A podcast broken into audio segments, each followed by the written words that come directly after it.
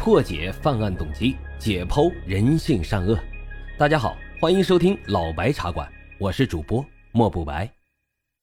老白茶馆是我的首张原创播客专辑，希望大家多多的留言、点赞、订阅、打赏，也欢迎大家加入主播的新米团，来到我们白公馆。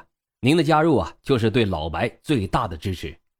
已经加团的小耳朵们，赶紧去私信老白，进入到我们的粉丝群中。并且领取啊，属于西米团的专属福利。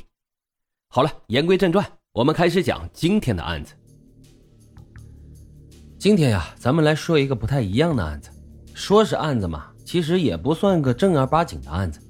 但是在这里面啊，面临情感纠纷的时候，用了另外一种处理方法，从而呢，也获得了一个更加好的结局。大伙儿就当是社会故事或者是情感故事这么来听。咱们首先呀，要介绍一位女士吕燕，一九七八年生人，哪人呢？是这个江苏高邮人。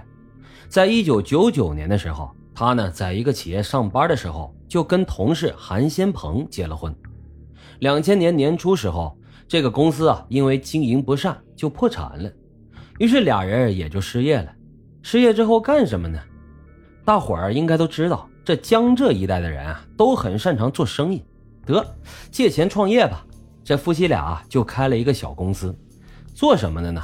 是专门做这个鸭制品。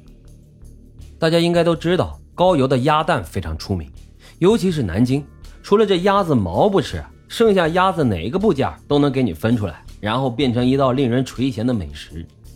所以啊，做这个鸭制品在当年来说，那可是个创业的好点子呀。咱们再来说说这个韩新鹏。他呢是家里面的独苗，父亲呢在他不大的时候就去世了，就靠着老母亲含辛茹苦把他养育成人。老母亲呢也没有别的念想，就是想着早点抱上大孙子。家里边老人啊，其实大部分都这样，都想的是孩子成家立业了，那就赶紧生孩子呗，赶紧养娃，我好赶紧抱孙子。可是这夫妻俩努力了两年，吕燕这个肚子却始终都没有动静，甚至后来啊。俩人都是算着那个排卵日啊，这么整都不行。得了吧，去查查去吧，怎么就怀不上呢？俩人到高邮妇产医院这么一检查，说这个吕燕的卵泡发育程度特别低，甚至啊有可能终身不孕。这吕燕听到这个结果之后啊，当时捂着脸就在那嚎啕大哭。不过这日子还得过下去，是不是？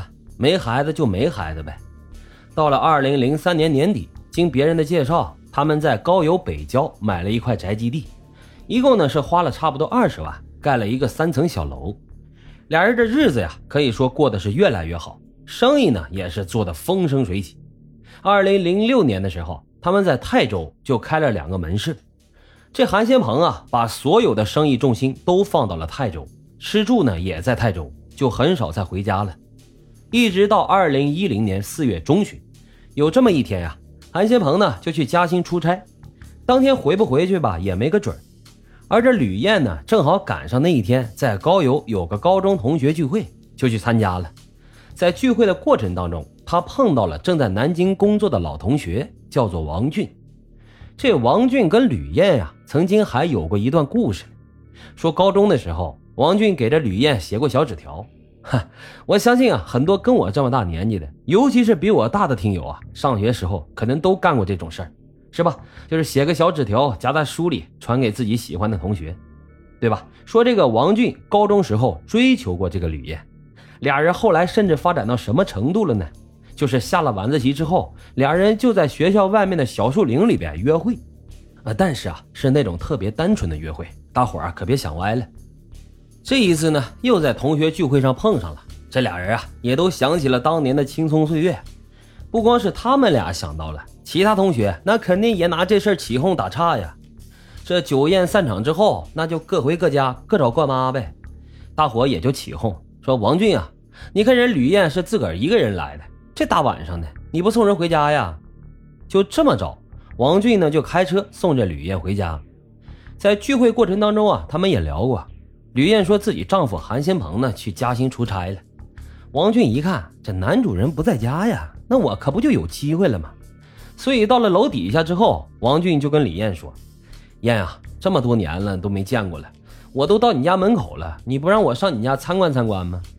这吕燕本想拒绝的，可是又不知道怎么拒绝，也不好意思呀。那得了吧，那就去吧。去了之后，这客人来了，老同学对不对？那不得给人倒杯水啥的呀？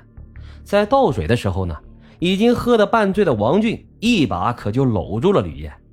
这吕燕一开始是拒绝了两下的，可是后来不知怎么的，是不是想起了当年那种怦然心动感觉了，也就瘫在王俊的怀里。这俩人那是三下五除二，七里哐啷的就在吕燕家的卧室里发生了性关系。